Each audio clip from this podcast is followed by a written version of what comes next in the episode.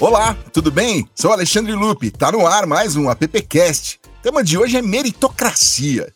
Meritocracia é uma palavra de origem grega que significa o alcance do poder através do merecimento. Ela tem origem na Revolução Francesa, quando acabaram as promoções, quando pertencia a uma família nobre, deixava de ser fundamental para pertencer a uma determinada classe, uma casta. Com a meritocracia, todos deveriam ter oportunidade de ascender pelos próprios esforços. Em outras palavras, o poder é dado a quem faz por, mere por merecer. E quem não faz, bom, é porque não se dedicou o suficiente. Esse é o tema de hoje e a gente não quer só falar sobre isso. A gente quer também colocar o dedo na ferida e apertar bem fundo, como diz a minha amiga Marta Gutiardi. Se você acionou o play, é porque está disposto a ouvir mais esse conteúdo aqui do AppCast. Vem comigo, tá no ar. Globo, Extreme Reach, Cantaribop Media, Compasso Colab apoiam. Nosso comerciante, por favor. AppCast, o podcast da App. Marta Gutiardi, você vai me ajudar hoje muito com esse tema, hein? Vou ajudar sim, esse tema é maravilhoso, quer dizer, maravilhoso, só que não. Lupe, antes só posso fazer minha audiodescrição? Eu sou uma mulher de pele branca, tenho cabelos curtos, cabelo grisalho no topo da cabeça, o resto dos cabelos está não sei que cor, e uso um óculos é, redondo. Eu tô de camisa amarela e o meu fundo é neutro. Bacana, eu sou Alexandre Lupe, tenho barba já mais branca do que preta, meu cabelo ainda existe preto, tô, tô aqui um pouquinho gordinho, uso camiseta preta, e enfim, tô aqui no meu estúdio, quem vem alguns quadros, e em frente a mim tem um microfone, e o Silvio Soledade, que tá de volta a essa mesa, que eu tô bem feliz por isso. Pô, que prazer enorme estar, eu tenho acompanhado muito a qualidade dos temas do podcast, e que eu hoje consegui encaixar a agenda aí, mas tenho convicção de que tá sempre sempre em boas mãos, por isso que a qualidade é sensacional. Bom, eu sou o Silvio Soledade, eu tô vestindo uma camisa branca, tô de barba branca também, cabelo calvinho, quase não parece ali, porque eu tô de fone um fone eh, de piloto de helicóptero, que nem diz os meus amigos. Você tá de peruca de Exatamente. fone. Exatamente. Estou né? usando óculos hoje, né? E, e, no meu fundo aqui tem uma janela que está vazando um pouquinho de claridade, mas estou no, no, escritório. Então, que bom que a gente está juntos nesse, nesse, nesse projeto. E que legal falar de, com esse tema, Lupe, num, num podcast que tem como tema principal diversidade e inclusão, né? Eu achei sensacional esse tema e que é, e para dar uma isso. aula para a gente aqui, Silvio Marta, a gente recebe a Janaína Gama, que é especialista, palestrante, doutoranda em política social. Janaína, bom ter você aqui. Oi, Ale, obrigada, obrigada pelo convite. Oi, Marta, oi, Silvio, muito bom estar aqui. Fazendo minha, minha, minha descrição, eu sou uma mulher negra de pele clara, o meu cabelo está trançado, voltado para o lado, cor castanha. Eu estou vestindo uma blusa cinza com alguns desenhos de cachorrinhos. Eu estou sentada no meu quarto e na parte de trás tem um pouco de bagunça, algumas bolsas penduradas, a minha bicicleta. Eu moro no Rio, então andar de bicicleta para mim é algo que me deixa muito feliz. E eu também estou muito igualmente feliz de estar participando desse debate super importante. Obrigada mais uma vez. Bacana, Janaína. Você falou uma coisa que eu esqueci de acrescentar na minha descrição. Eu também sou negro de pele parda, só para constar. Esqueci. Ó, o Rubens também está com a gente. O Rubens, sim, o Rubens Bresciani, que é facilitador e professor. Rubens, bem-vindo aqui ao AppCast, Rubens. Oh, bom dia, obrigado. Meu nome é Rubens, eu acho que eu sou branco, porque eu já fiz a minha árvore genealógica, tem de índio a, a, um, monte, a um, monte, de coisa. Então, assim, é difícil você falar o que, que você é nesse sentido, né? Careca, cavanhaque, bigode, acho que orelhudo, eu tô de, eu tô de, de camiseta preta. O fundo da minha sala é branco com um quadro branco lá atrás. Perfeito, perfeito. Marta Silvio, cotas, romantização do MEI. Como que eu respondo a questão do mérito? Quanta coisa, eu não tenho roupa para falar sobre esse assunto, Marta, tá contigo. Amigo, também não tenho, mas fui lá e achei que uma roupa amarela caía bem, assim. Essa é uma questão tão importante, né? Estou muito feliz de ter a Janaína e o Rubens aqui com a gente, já falei sobre isso na nossa entrada. Eu queria começar perguntando para vocês, falando para vocês uma questão que, que a gente é bastante óbvia, a gente sente todos os dias, né? Falando sobre a concentração de renda que existe no nosso país e a extrema desigualdade que a gente presencia, sente, enfrenta todos os dias. Queria que vocês comentassem sobre isso e aí inserindo o tema da, do, nosso, do nosso podcast hoje, que é a meritocracia. Fazer uma sopa de letrinhas aqui. Eu posso começar, e depois eu jogo a bola para o Rubens, né? É, porque o, o Ale trouxe essa questão da diversidade da inclusão, né? É um tema que é bastante falado nas organizações, na, na área de publicidade também. A gente entender os conceitos, né? Porque muita gente fala, poxa, diversidade não tem a ver com a minha organização, a minha organização não está preparada para falar sobre o tema quando na verdade diversidade é o que acontece no dia a dia, é o status quo. Todos nós somos seres humanos diversos. A questão é que a gente é, existem partes da diversidade que não estão incluídas, que passam por essa desigualdade que você trouxe, Marta. E o grande desafio é a gente perceber que todo mundo faz parte da diversidade humana e o nosso papel e o quanto essa agenda também é nossa, né? A, a, o grande desafio é incluir toda a diversidade humana. Porque, historicamente, o que a gente vê ao longo da nossa sociedade é a exclusão de toda, de, de quase toda a diversidade humana. Né? E, e pegando já um gancho para o tema de meritocracia, a gente, né, e o Ale já deu a deixa aí na definição que ele trouxe, né, é, essa, essa noção de que se você se esforçar, você vence, como se você se esforça numa sociedade que se construiu sobre desigualdade? sobre caminhares diferentes, né? Diferentemente de um jogo de tabuleiro que todo mundo começa do mesmo ponto de partida, o jogo da vida não é assim. Tem pessoas que o, o ponto de partida é lá na frente, lá atrás, e tem gente que não sai nem do lugar. Então, é preciso a gente enxergar a diversidade humana, enxergar os processos de exclusão que foram sendo estruturados na nossa sociedade e no mundo todo também, para a gente começar a questionar e fazer essa pergunta: Será que todo mundo tem as mesmas ferramentas e a mesma oportunidade de caminhar da mesma forma? Esse é um ponto importante para a gente começar a desfazer, ou melhor, a analisar criticamente o conceito de meritocracia. Bom, a gente vive num país que tem essa diversidade absurda, né, de todas as raças e todas as possibilidades, mas também vive num país em que a Janaína colocou bem essa questão de que quem é que tem potencial e tem capacidade e tem condição de estar quatro, cinco passos na frente de, de, um, de uma leva muito grande de, de pessoas. Isso, obviamente, é, define essa desigualdade, né? Isso que define a nossa desigualdade. E a desigualdade, ela não é.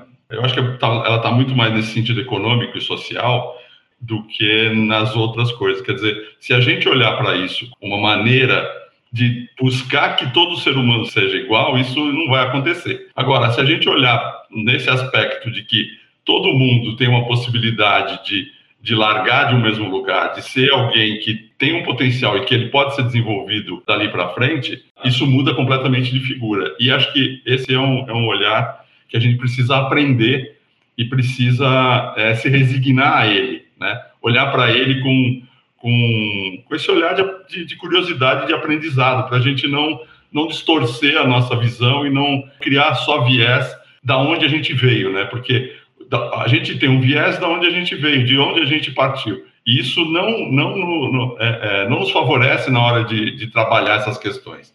Então, acho que isso é, é, é uma base para gente, a gente olhar assim, ter humildade de querer aprender com isso e, e daqui para frente fazer diferente, poder uh, trazer coisas novas para esse ambiente que a gente vive. Silvio, vem para cá. Bom, Lupe, é, essa é uma discussão, é, como a Janaína bem colocou, é tudo é questão do ponto de partida, né? Eu lembro de um tempo atrás, se não me engano, um ano passado, uma reportagem mostrando um garoto no, no, no, norte do Brasil que estava conectando internet e estudando, subindo numa árvore, né? E eu vi os comentários que, nossa, que sensacional, que, que esforçado que ele é, que, que como é que se você quiser você consegue, basta um pouquinho de esforço. E, então, assim, os comentários foram, foram comentários como se fosse uma coisa assim absurdamente sensacional. Né? E, e não é. A gente está olhando uma situação que, infelizmente, é uma condição péssima de estudar. Né? Então, assim, a gente, às vezes, esse, esse modelo ufanista que a gente leva de que tudo tudo é legal, tudo é bom, a gente acaba distorcendo um pouco esse olhar crítico que a gente deve ter, né? É interessante, Silvio, é um olhar crítico, que aí pega o gancho na fala do Rubens, né? Sobre a gente olhar de onde, sobre a gente, né? Os nossos vieses, e, e também olhar crítico sobre os nossos privilégios, né? A sorte. Esse, eu sempre, quando eu, quando eu falo sobre meritocracia, eu lembro, lembro da questão da sorte. Que a gente esquece que a gente tem sorte ao longo, muitas coisas que a gente conquista ao longo da vida, de sorte ter nascido no país que a gente nasceu, na família que a gente nasceu, de ter conseguido estudar na, na escola que a gente estudou, de ter conseguido fazer uma faculdade, né? Tem, um, tem uma frase de um livro que eu acho que, é, é, se não me engano, é Mito e Sorte, alguma coisa assim, né? Que debate a questão da sorte na meritocracia e que tem uma frase que eu acho interessante que é o seguinte: se você está sentado usufruindo de uma sombra, é porque alguém plantou aquela árvore para você. então a gente vai esquecendo as, as árvores que foram sendo plantadas pela gente, as conexões que muitas vezes, quantos de vocês aqui já, sei lá, tiveram projetos e que foram por essas conexões que surgiram de uma forma do nada, né? De uma de só por sorte uhum. mesmo, né? E, e a gente refletir sobre a nossa sorte, refletir sobre os nossos privilégios, Silvio, não é também de nos gerar culpa, é nos gerar reflexão, né? De gerar essa reflexão. Bom, eu tive essa possibilidade de estudar, de me alimentar, de morar num, num lugar seguro. Eu, olhando para o lado, não é todo mundo que tem. Né? Então, essa romantização, como você mesmo eu concordo com você, desse sacrifício, o que a gente quer é uma sociedade que não haja sacrifício. A gente quer uma sociedade em que todo mundo tenha seu direito garantido, todo mundo tenha a sua humanidade reconhecida e que não haja sacrifício, porque a gente vê esse mundo para ser feliz, todo mundo.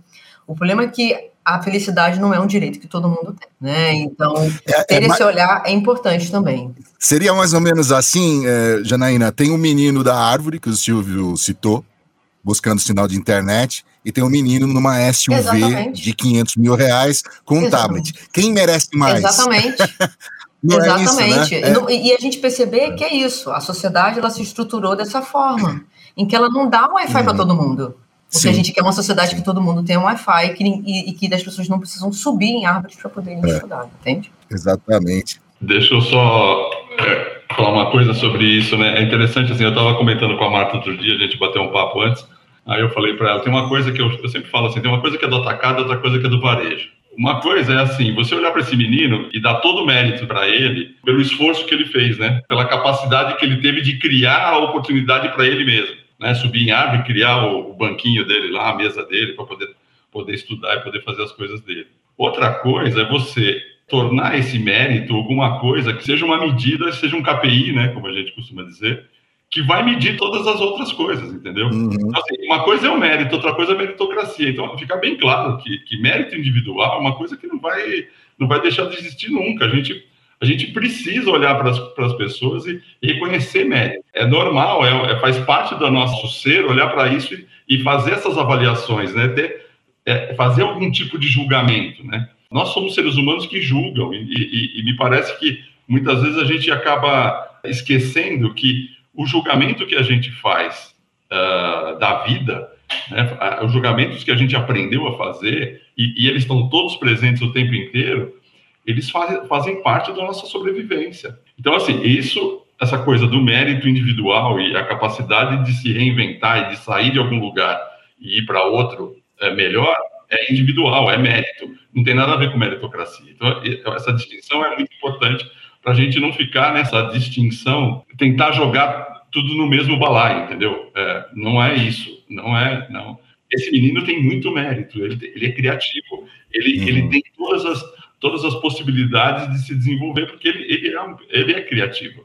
Agora, isso não tem nada a ver com, com, a meritocracia, que é, um, que, é um, que é uma linha de corte, que é uma objetividade da vida moderna, entendeu? É, existe, como eu falei, KPI. O que é um KPI? KPI é uma medida que, que faz um corte em quem pode e quem não pode entrar em algum, em algum tipo de, de ambiente, em algum tipo de situação. Serve para o menino da SUV também, né, Marta? Serve para o menino da SUV também. Eu queria colocar uma questão aqui que vocês falaram e eu, eu acho que é importante, né? Eu estava fazendo uma pesquisa exatamente para o nosso podcast uhum. de hoje. Janaína, aliás, muito obrigada, porque você compartilhou uma bibliografia sensacional que depois, se você autorizar, eu compartilho aqui também. A gente coloca lá na descrição do, do YouTube. Se a gente considerar um ponto neutro e a gente, então, é, colocar tanto faz o lado, tá? Mas se a gente colocar para o lado direito, pessoas bem-sucedidas, e se a gente colocar para o lado esquerdo, pessoas que eu posso chamar de, eu não queria chamar de mal-sucedidas, não é exatamente o oposto, mas enfim, são pessoas que têm mais oportunidades e pessoas com menos oportunidades, acho que fica melhor assim. É, essa avaliação de mérito, ela parte de onde eu estou, né? Se eu sou uma pessoa com mais oportunidades, eu avalio o mérito de uma determinada maneira. Se eu sou uma pessoa com menos oportunidades, eu avalio de outra maneira. E aí, uhum. para que para que eu consiga chegar no ponto neutro, né? ou seja, para que a gente tenha uma, uma maior igualdade de, de direitos de oportunidades, eu preciso de uma alavanca de qualquer um desses lados, né? Porque não é possível que 1% da população concentre tanta riqueza no nosso país, né? Então eu preciso de uma alavanca de qualquer desses lados. Mas tem um estudo que foi feito, e eu vi isso num vídeo da Rita Von Hunt, tem um estudo que foi feito que diz que a partir do seu CEP, e considerando ali o seu nível de escolaridade e alguns outros dados, você consegue determinar exatamente como será a sua trajetória. E isso deu origem aqui no Brasil a um termo que eu não conhecia, que é piso grudento, uhum. que significa que é difícil nós sairmos uhum. de onde estamos. Como é que a gente promove essa alavanca? Assim, ok, a educação ela é importante, mas ela não é o único ponto. Janaína, você trouxe uma questão muito importante que é da sorte, que é da uhum. graça, né? De, de sermos agraciados, né? Por exemplo, uhum. o Neymar, eu vi um exemplo que eu achei muito legal, assim, o Neymar, que é um jogador de futebol, que veio de origem humilde e hoje é o Neymar, né? Se ele existisse há 200 anos, não seria nada. 200 anos o futebol absolutamente não era importante. Então, nascer também na época certa, no lugar certo, faz diferença. Queria ouvir um pouco de vocês sobre isso. Pô, Marta, eu nasci em 70, o Brasil tricampeão. E aí, cara, não sou o Neymar, velho. Amigo, você é o Neymar do meu coração. Vamos voltar pro assunto. Vamos voltar pro assunto. Vai. Rubens, vem comentar aqui pra gente. é, é, o piso grudento, acho que dá para chamar daquele papel pega-mosca, né? É, é, é, Aquele papel pega rato, né? Tem, tem, tem, bastante. Eu acho que é isso que define essa, essa questão do lugar, né? Eu, no lugar tá aí tá o ambiente, no lugar tá, tá a família, no lugar tá o CEP. O lugar define muitas coisas e nos define também. Isso está nesse lugar que eu falei que é do atacado. É assim, quando você olha número estatístico, quando você olha estatística, quando você olha para essas, essas manchas de, de de classe A, classe B. Eu sou do tempo que tinha que a gente fazia pesquisa de mercado e definia, definia por, por classe social quem tinha quem tinha geladeira, quantos banheiros tinha em casa. Exatamente. Então, esse tipo, esse tipo de, de, de classificação é uma classificação, é, como eu falei, é uma, é uma, classificação numérica. E tem outro, outro, outras tantas classificações que não são numéricas, né? que são classificações subjetivas e, e, que, e que fazem parte desse lugar. Eu acho que tudo isso é, é, é muito interessante para você direcionar atitude pública, né? É, investimento público e, e como você vai fazer esses investimentos mais distribuídos e menos concentrados.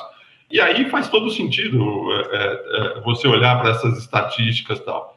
Mas isso não significa que, que a sorte nos define. Então, assim, é, é, falou, ah, se o Neymar tivesse nascido há 200 anos atrás, ele não era nada. Não era mesmo. E provavelmente eu, particularmente, não estaria nem vivo. Eu, eu nasci numa, numa época em que a medicina me proporcionou estar vivo hoje. O tipo de, de, de, os tipos de problema que eu tive na minha vida, provavelmente eu teria morrido. E acho que, que se a gente for olhar por esse viés aqui, pouca gente estaria numa condição é, é, interessante, né? Porque uhum. eu dei sorte de nascer numa família que tinha algumas condições, não eram do, do do, dos antepassados do meu pai e da minha mãe, né? Meu pai, meu pai conseguiu fazer algumas coisas que, que, que a família dele não conseguiu. E a partir daí, eu nasci numa época em que a, em que a medicina me, me, me deixa vivo até hoje.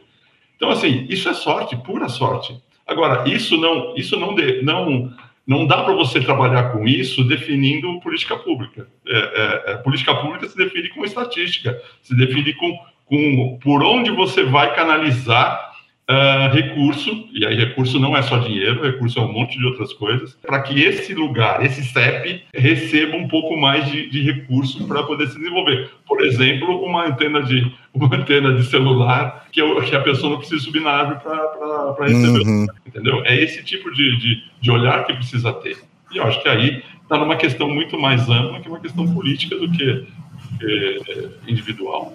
Janaína. Complementando o Rubens, é, é, a, importância da política pública de fato, né? E, e, e quem está ouvindo a gente deve estar tá pensando, gente, mas eu, por exemplo, não tenho atuação política, né? Como é que eu não tenho um cargo político, vamos dizer assim, né? Como é que eu posso atuar? A gente uhum. somos cidadãos e cidadãs nós que escolhemos os nossos, nossos e nossos representantes, né? A gente está passando por isso, vai passar esse momento em algum, em algum né? Esse ano ainda, é da gente conhecer a agenda política dessas pessoas que a gente quer eleger e verificar lá se a redução das, da desigualdade é uma pauta prioritária. Porque é fundamental, porque por mais que as empresas, né, aí eu puxando o lado para a minha atuação enquanto consultora de diversidade e inclusão, as empresas elas, elas têm um papel fundamental nessa redução da desigualdade social, porque na medida em que ela aumenta a inclusão de pessoas diversas, ela também está impactando a sociedade, está ajudando a incluir quem sempre esteve de fora. Então, ela tem um papel importante, mas a política pública ela é fundamental para garantir saúde, saneamento básico para todo mundo, educação para todo mundo, né? Morar num lugar seguro para todo mundo, porque a gente sabe que são as pessoas em maior vulnerabilidade que, que passam por essas dificuldades, né? E aí, voltando para ponto de discussão sobre meritocracia. Ah, se você esforçar, você consegue. Como é que você sai de casa se a sua casa está passando por uma operação policial e balas correndo para tudo quanto é canto?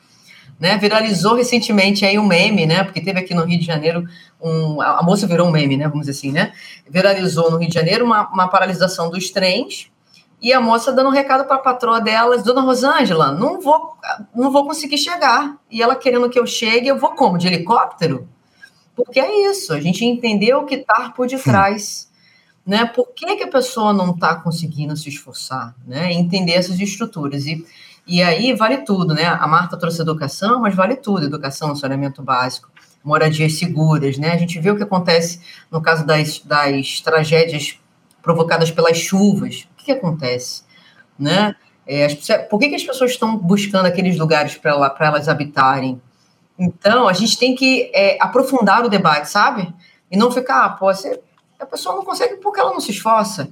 Mas por que, que ela não se esforça? A gente precisa aprofundar esse debate. Né? E, mais uma vez, aprofundar esse debate ali no nosso papel também enquanto cidadão. Ela nem, ela nem tem tempo de se esforçar. Exatamente, né, Rubens? Ela está lutando é, pela é. vida dela, pela sobrevivência dela. É. A questão da educação mesmo, né? Como é que você estuda se você não consegue se alimentar? Porque a alimentação, inclusive, uhum. vai impactar o desenvolvimento do cérebro.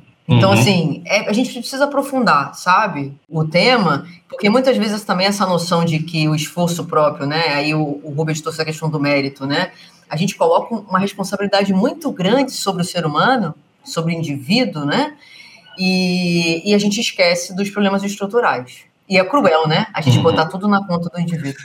Eu vejo, inclusive, Marta, desculpa, é, essa coisa que você acabou de dizer, Janaína, ela, ela tem muito a ver, por exemplo, eu acompanho, eu tenho vai, vamos pegar a molecada aí que mãe pai chega e fala assim: você tem que saber falar inglês, português, alemão, aramaico, tudo aquela fazer natação, karatê, banana, banana, porque senão você não vai ter oportunidade, você não vai poder competir na vida.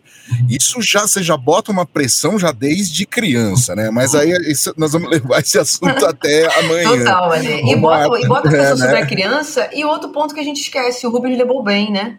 Que tem outras qualidades. Cada ser humano é um ser humano é. único, com as suas qualidades únicas, com os seus talentos únicos. Quem me diz que você ser um profissional melhor é o seu profissional com inglês? Quem que criou isso? É. Sabe? A gente precisa refletir sobre isso, sobre esses critérios que a gente é, é. exige. E às vezes aquela criança, uhum. ela é uma artista. Ela quer pintar, ela quer dançar, uhum. ela quer. Sabe? Ela não quer entrar com uma organização e falar inglês. Então, vai entrar nesse tema da, da educação. Aí. Tem, aí tem, outras, tem outras coisas que são é. muito interessantes, porque a escola é, é, é, um replicador, é um replicador de meritocracia. Por quê? Por quê? Porque a estrutura, a estrutura foi criada para ser assim, né? Foi criada para ser assim.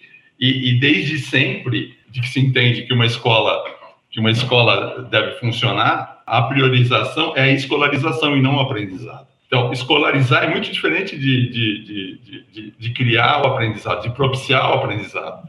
E aí entra nessa, nisso, que a, nisso que a Janaína falou. Se você cria esses, essa estrutura de escolarização que está intrínseco ali a meritocracia, você, você direciona para esse lugar. Ah, o cara tem que saber karatê, ah, o cara tem que saber inglês, ah, o cara tem que. Na, é, é, a menina tem que fazer balé, o outro. E, e tudo isso tira, tira a criança dessa liberdade que é o, o livre aprendizado. Né? Essa é uma discussão fundamental nessa história, fundamental. Como é que, como é que você cria ambientes em que ali, o livre aprender, a livre aprendizagem é fundamental? É difícil, mas é possível fazer. Né? Eu vou dar, eh, só, só para não esquecer um dado que, que, que é importante nessa história, eu tenho um amigo, se vocês quiserem depois pesquisar, chama Augusto de Franco. E ele, ele, desde a década de 70, 80, ele participa de, de vários grupos, inclusive com a, com a mulher do Fernando Henrique, de Cardoso. Eles faziam projetos de inclusão social, de, que na época não tinha esse nome, mas, mas, mas é por aí. Eles fizeram um trabalho há muitos anos atrás, muitos e muitos anos atrás, que dizia o seguinte: se uma comunidade receber sinal de internet, se ela tiver sinal de internet, o PIB dessa comunidade aumenta em mais de 10%, só tendo sinal de internet. Não precisa de muita coisa a mais, porque essa possibilidade cria uma livre interação que multiplica as possibilidades, que abre esse canal da sorte, entendeu? Porque assim, a gente está aqui hoje nessa interação é uma sorte, porque eu conheço a Lina, eu conheci a Lina, que conhece, que faz parte desse grupo, e, e vocês me chamaram. Agora, se você amplia essa rede de interação, essa possibilidade de você receber essa sorte, essa graça, né, é muito maior. Porque o problema é você estar num lugar em que as coisas não. Em, em, que você não tem possibilidade de fazer outro tipo de interação que não aquela da pobreza. Uhum. Sair da pobreza, sair dessa interação, essa interação pobre. É. Entendeu? É poder ampliar esse, esse, essas coisas. Oh. Bom, só, só esquecer dessa história, depois se quiserem voltar na escola, vamos. Ah, eu, eu, queria aproveitar esse gancho, assim, primeiro, né? Eu acho que a gente tem que fazer esse, esse appcast aqui, é o Meritocracia Parte 1, certo? É, é não se esgotará. Não se esgotará. Lu, segura aí. Ó, é, eu queria só aproveitar esse gancho, que a gente falou de escola, falou de grupos vulneráveis, falou de alavanca, para trazer a questão das cotas. Quando a gente Ixi. abre as portas para esses grupos vulneráveis, aí eu preciso agradecer a Janaína, né, por essa questão que ela me ajudou a formular. Quando a gente abre é, as portas para esses grupos vulneráveis, a gente está contrariando a meritocracia? Jana, o que, que você tem a dizer? então, estamos, estamos, estamos. Né? É, na verdade é isso, a gente precisa aprofundar o debate sobre meritocracia, né? sobre o conceito, né? e entender a importância das cotas. Né? Vou voltar lá para o meu início do meu discurso que eu falei de diversidade. Né? A gente precisa enxergar que pessoas são diferentes, que têm diferentes necessidades. Se você vem com aquele discurso assim, ah, mas eu não vejo diferença entre, entre ninguém, eu vejo todo mundo como igual, nossa, você não está enxergando todo mundo de fato né? E não enxergando esses diversos caminhares também, essas diversas dificuldades, diversos talentos. Então, a cota é uma forma de garantir iguais oportunidades, é a chamada equidade, né? O conceito de equidade nos faz lembrar que pessoas são diferentes e têm diferentes acessos, diferentes caminhadas. Então, e a cota é isso. A partir do momento que você enxerga que tem gente de fora, você empurra. A cota é um empurrão, é um jeito de forçar essa inclusão que historicamente não, não aconteceu de uma forma natural. Né? A gente está em 2022 e o ser humano ainda não aprendeu a se incluir, não, não aprendeu a enxergar todo mundo como um ser humano semelhante a ele mesmo. Então, a cota ela é fundamental para garantir iguais oportunidades, né? E, e, quando muitas pessoas vêm nesse discurso, ah, porque a cota você está contrariando a meritocracia, hum, tá, tá sim porque o conceito de meritocracia ele não se sustenta numa sociedade desigual como a nossa, né? É, mas lembrando que eu sempre que eu falo com as empresas, né? Que muitas empresas vêm com esse discurso: ah, mas eu só vou contratar mulheres por elas serem mulheres? Eu só vou contratar pessoas negras por elas serem pessoas negras? Não. Você vai contratar mulheres por elas também serem mulheres. Você vai contratar as mulheres porque elas vão performar naquela sua atividade, naquela função que você quer contratar, e também por ser mulher porque ela vai trazer outras características da experiência de ser uma mulher que são importantes para o ambiente corporativo. Você vai contratar a pessoa negra por ela, porque ela vai performar naquela vaga e também por ser uma pessoa negra, porque ela vai trazer toda essa experiência, essa bagagem dela ser uma pessoa negra. Porque as pessoas esquecem que diversidade é como se fosse um iceberg. Tem a parte visível do iceberg, que a gente vê, né? Cor de pele, é isso que a gente escreveu aqui, né? Cor de pele, o, o, ser uma pessoa alta ou não, ser uma pessoa gorda ou não, né? até mesmo os, os apetrechos religiosos, isso tudo é visível. Ser uma mulher ou não, um homem ou não, isso é mais visível. A, expressão de gênero também, é, mas tem a parte do iceberg que a gente não está vendo, que são as experiências pessoais, que são a diversidade de pensamento, os, os valores, a criação familiar. Isso também faz parte da diversidade humana. Então, e isso vai vir junto conforme você vai contratando pessoas diversas. Então, assim, é contratar aquela pessoa porque ela vai performar, mas também porque ela vai trazer outras experiências dessa diversidade humana que historicamente estiveram fora da organização. Aí, posso só fazer um comentário antes, Rubens, rapidinho, quero ouvir. Só, só, só, quero comentar uma coisa antes. Eu faço parte de um grupo de, chamado Mulheres do Brasil né? que é um grupo enorme hoje, e, e, lá eu faço parte de um comitê específico chamado 88, porque tinha um estudo que foi feito há alguns anos, e hoje ele já está defasado, que dizia que as mulheres levariam 80 anos para chegar ao mesmo nível de igualdade na liderança de empresas. Né? Hoje esse número está defasado, infelizmente ele já passa de 100 anos. com tudo que a gente faz. Vocês verem que loucura. Bom, e aí nesse grupo, o que, que, que, que nós começamos a fazer? Foi muito interessante isso. Nós começamos a pesquisar eventos, eventos que estavam rolando, principalmente durante a pandemia, em que só tinham homens. E aí uma mandava uma cartinha dizendo: Oi, tudo bem? No seu evento só tem homem, né? Não tem uma mulher, por quê? E a maior parte das respostas era: ah, porque nós não encontramos mulheres para falar sobre o assunto. Então, o que, que o grupo fez? O grupo criou um banco com 1.500 mulheres sobre os mais variados assuntos. Então, cada vez que tinha essa justificativa, a gente apresentava esse banco. Falou, olha, tenho certeza que aqui tem alguém. E aí, essa questão, né, que, que era uma questão que a gente queria ouvir, e Rubens, eu também gostaria que você falasse sobre isso, que é como eu respondo a, mas eu só vou convidar essa pessoa porque ela é mulher? Não, vou convidar também porque é mulher, né? também porque é uma pessoa negra. É, e, e, aí não importa o que você faça, não importa que as pessoas sejam contra, continua, porque Hoje eu sei que muitas pessoas, quando vão organizar eventos, já têm esse olhar porque pensam assim, e daqui a pouco vem aquele pessoal do Comitê 88. Então, é melhor colocar uma mulher. Eu queria comentar, Rubens, por favor. Tá. É, é, sobre o que a Janaína falou, tem muita coisa que, que, que dá para se falar sobre isso, né? Eu acho que vai, vai precisar do 2. É. vai precisar do, do Meritocracia 2. O fato de você estar tá, é, instigando né, com, com, com, o Grupo 88, como é que é o nome? É, como é que é o grupo, nome deram, o grupo é Mulheres do Brasil, é um grupo coordenado pela Luiz Helena Trajano, né? Hoje, hoje eu acho que são ah, sim, 50 sim. mil mulheres, é um número bem grande sim. já. O comitê se chama 88.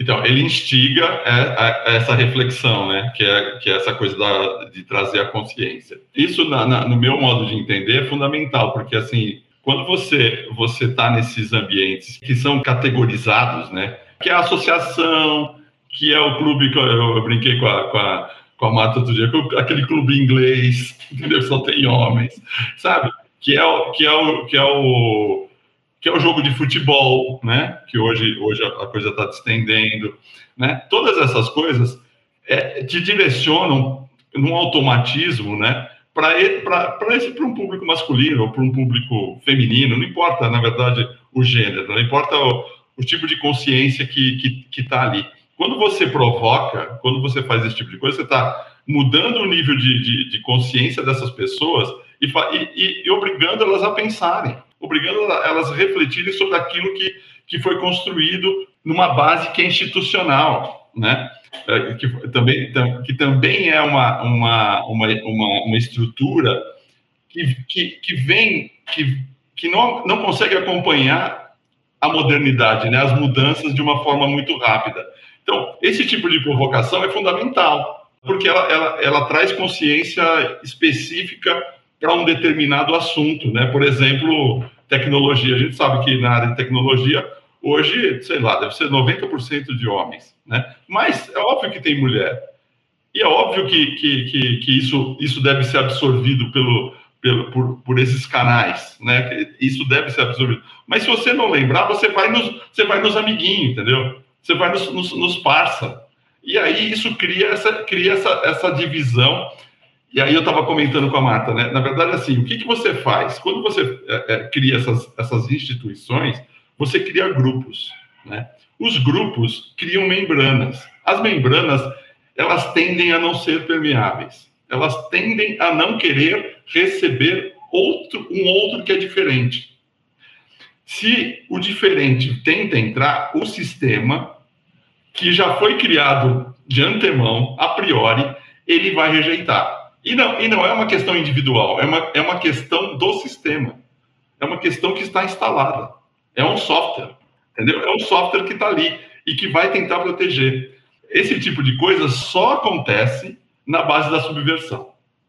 Ele só rompe na base da subversão. Se você enfiar essa consciência, alguém, alguém liga e fala, ô oh, meu, você reparou que vai estar um clube do, clube do Bolinha? Cadê as meninas? Né? Isso cria uma dissonância cognitiva, até por vergonha. Até que isso se normalize e vire alguma coisa mais, mais tranquila dentro dessa, dessa da instituição.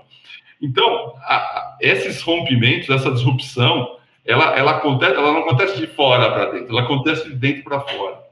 É um lembrete, é um, é, um, é um vírus que você coloca nessa, nessa história que modifica todo esse processo.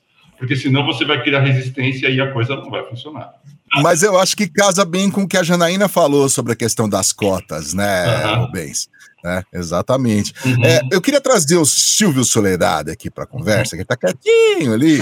Mas o Silvio. Eu quero, tô, só que o tic-tac tá é, batendo aqui a cabeça, porque é tanta informação, tô anotando, estão falando isso anotando aqui. como presidente de uma é? associação. pois é. Então, pois é. E eu acho, Rubens, é, essa, essa mudança de consciência que você falou, essa provocação, antes de tudo, cota sim, né, Matia? Eu sou a favor da cota, acho que essa alavanca que que a Marta comentou, e essa influência do poder público, ela, a, as cotas fazem parte disso. A gente gostaria de viver num mundo que não fosse necessário, uhum. mas infelizmente ela é necessária hoje, né?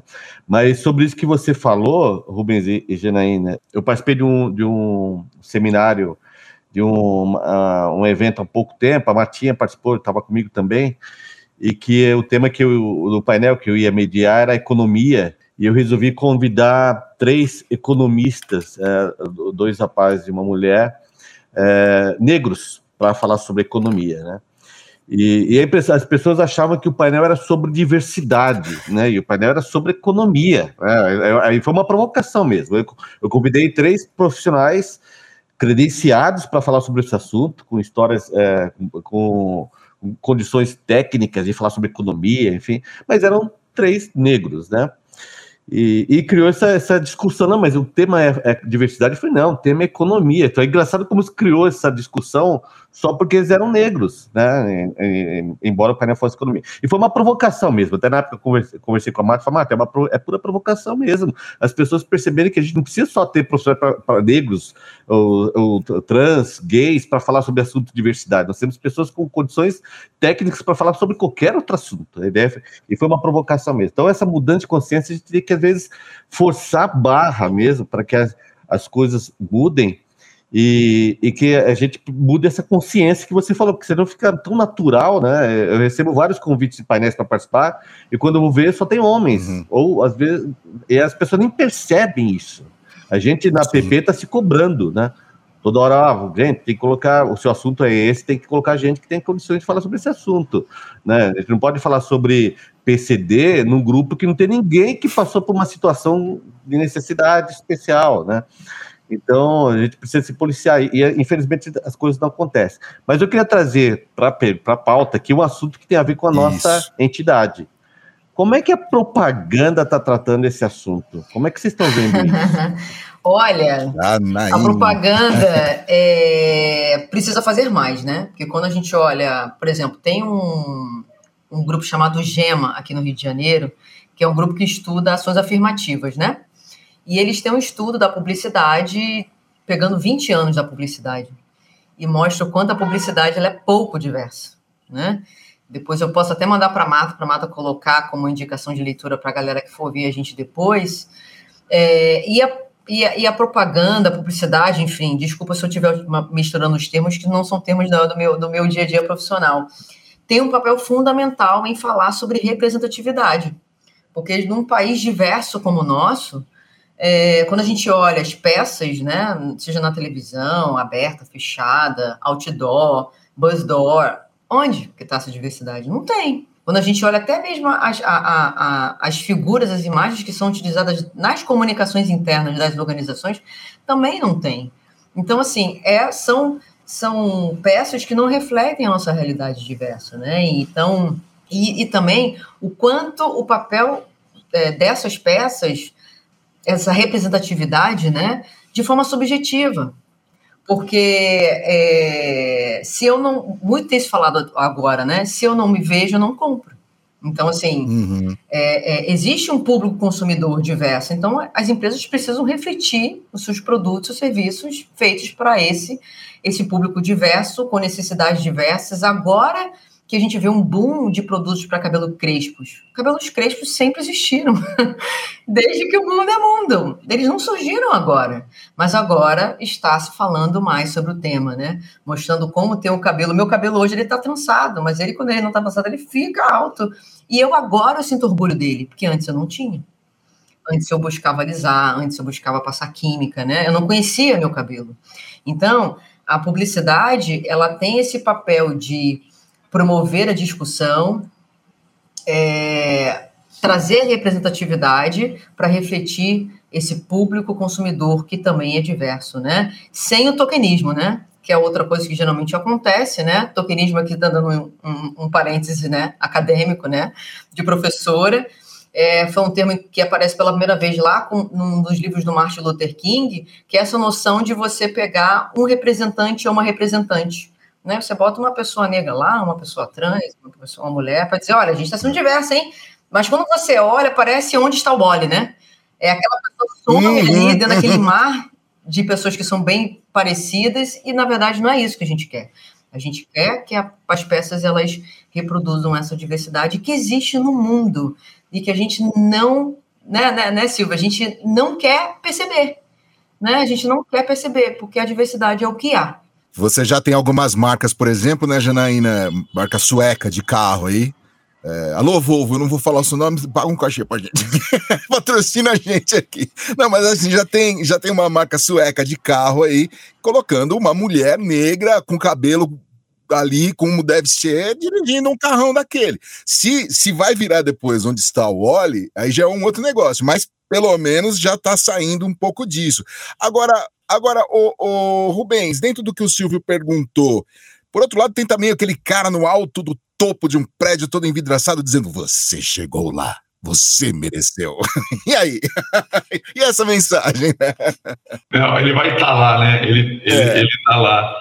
É, e tá tudo bem também, né? Tá, sim, é, sim. Opa. Tá tudo bem, não tem, não tem problema dele estar tá lá. Se for por mérito ou não é outra questão. Mas, mas eu, eu, só, só olhando para essa questão e, e, voltando um pouco nessa história da, dos grupos, né? É o seguinte, a gente tem, tem essa tendência de achar que a diversidade ela é uma coisa entrópica, né? Assim, que, que vai tudo se dissolver, né? E na verdade, na verdade isso, isso é, é, não, é, não, é, não é tão possível assim, né? Porque assim, pega o caso da APP, a APP se forma uma associação de, de, de, de publicitários, que eu acho, eu, eu, não sei bem a história, mas acho que é, é, os donos de agência, né, eram, eram, não estava não tava o, Estava é, lá o corpo, de, o corpo de donos de agência que estavam da diretoria, sei lá.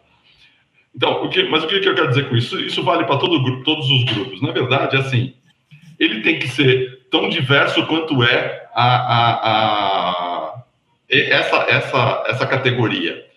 E tem que ser tão distinta quanto essa categoria. Então, assim, se você não cria essa membrana, né, que é essa membrana da associação, do grupo, da, das categorias, e, e, você não define quem, quem é que está dentro e quem é que está fora, tá? Isso é uma necessidade humana, né? É, que vem ancestralmente, assim, uma coisa do, do, dos homens das cavernas, né? Quem pertence àquele grupo e quem não pertence. Então, se, se você não, não tem isso, se você dissolve tudo isso, não tem sentido você falar de uma associação, não tem sentido você falar de um sindicato, não tem sentido você falar é, é, é, de um clube de futebol, entendeu? Não tem sentido.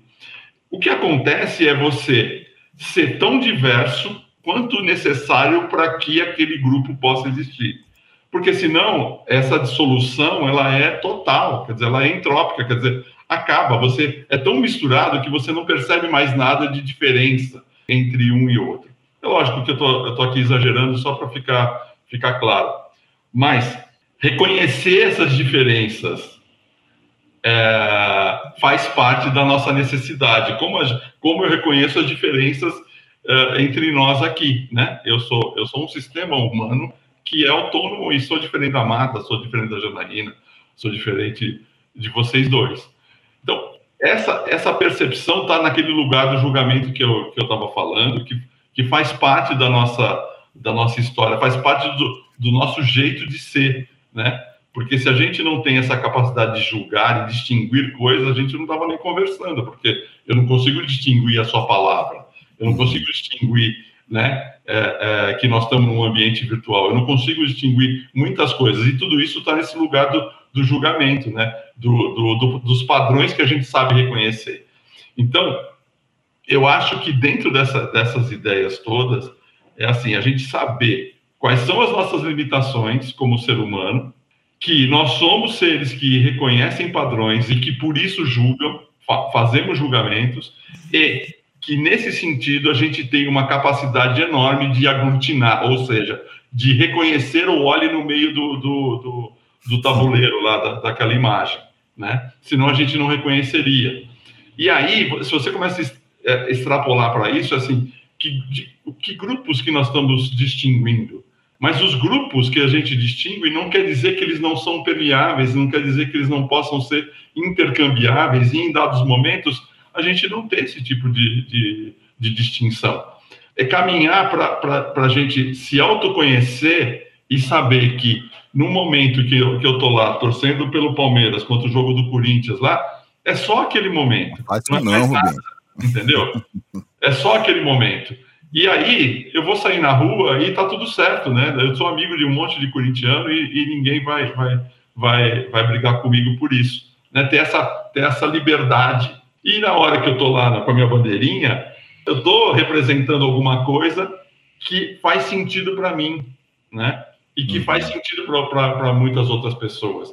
Como a Janaína falou, faz sentido você poder enxergar é, é, uma categoria, uma distinção, uma cota, para que aquilo sirva como um parâmetro para poder, poder reclassificar todo esse, esse processo.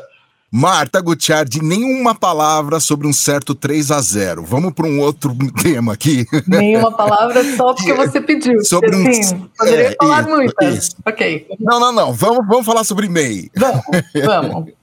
que, que eu acho que é um tema bem importante, né? Para a nossa associação especificamente, né? Lembrando que a APP é a Associação dos Profissionais de Propaganda. Né? Então a gente, olha, a gente não olha, a gente sempre fala sobre isso, porque é importante, campanhas, agências e tal, mas a gente olha um pouco mais para dentro né, desse mercado. E aí, o mercado de comunicação é um mercado hiperpejotizado. Né? É um mercado em que todo mundo abre um CNPJ porque é um mercado que, primeiro, expulsa a mão de obra, é, desculpem os termos fortes, mas isso eles são necessários às vezes, é, expulsa a mão de obra muito precocemente, né? Então, um profissional com 40 anos, que não seja um dono de agência, por exemplo, encontra dificuldade para atuar no mercado de trabalho. E aí, essa questão da meritocracia, quando a gente fala da meritocracia na ascensão profissional, no acesso ao mercado corporativo e tal, ela, eu, eu vejo ela tão forte nessa questão de ter uma empresa, né, de ser MEI ou de ser uma microempresa, porque aí é, essa coisa de não deu certo, foi você que não se esforçou, não se preparou, não se gabaritou, não o suficiente. Isso é muito premente. E, e isso é tão cruel, eu acho isso tão cruel e eu vejo tanto acontecendo no mercado de comunicação. Eu posso dar um exemplo eu mesma. Eu, eu criei uma agência em 2008, né? E aí eu entrei para um grupo de network e nesse grupo tinha uma pessoa. Eu tinha, bom, desculpa, eu tinha minha agência lá com quatro pessoas na minha equipe. E aí, quando eu entrei, eu conheci uma pessoa que tinha uma agência de comunicação também, e ela tinha 20 pessoas na equipe, a gente tinha dois anos, mesma coisa. E ela tinha 20 pessoas na equipe, ela tinha uma casa linda nos Jardins, que é um bairro nobre de São Paulo, e eu pensava, nossa, eu sou um fracasso mesmo, né?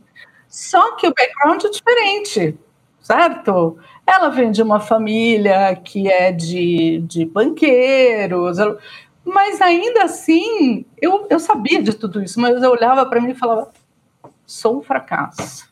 Não é culpa minha. Se a minha agência não é como deveria ser, né? Não é nem como poderia, é como deveria ser, minha. Queria ouvir vocês um pouco em relação a isso, né? Porque, porque isso é uma questão bastante importante para as pessoas da nossa associação, para os profissionais de comunicação. Então, é aquilo a gente já falou um pouco disso aqui, né? Sobre quanto é, é, quando se colocar no indivíduo a responsabilidade, né? É, somente sobre ele é muito cruel, de fato, porque a gente esquece que a sociedade ela não se estrutura dessa forma, ela não, não dá ferramentas e mesmas oportunidades para todo mundo. Então, de fato, é cruel. E aí eu acho que cabe, enquanto assim, na associação, enquanto pessoas que trabalham nesse meio, de refletirem sobre isso, né? refletirem sobre os critérios que estão sendo utilizados, porque assim, a Marta trouxe o etarismo, né? Essa questão da idade. Gente, 40 anos, eu vou fazer sexta-feira 43 eu me sinto ainda que tenho muita coisa para contribuir para a sociedade, né? Muita coisa para contribuir é, para o meu trabalho. Eu não me sinto velha, né? E então o quanto a, e esse tema também tá está presente nas organizações, né? Que querem pessoas experientes, mas querem pessoas experientes jovens. Não tem como experiência, juventude não combina. A gente adquire experiência conforme você vai envelhecendo.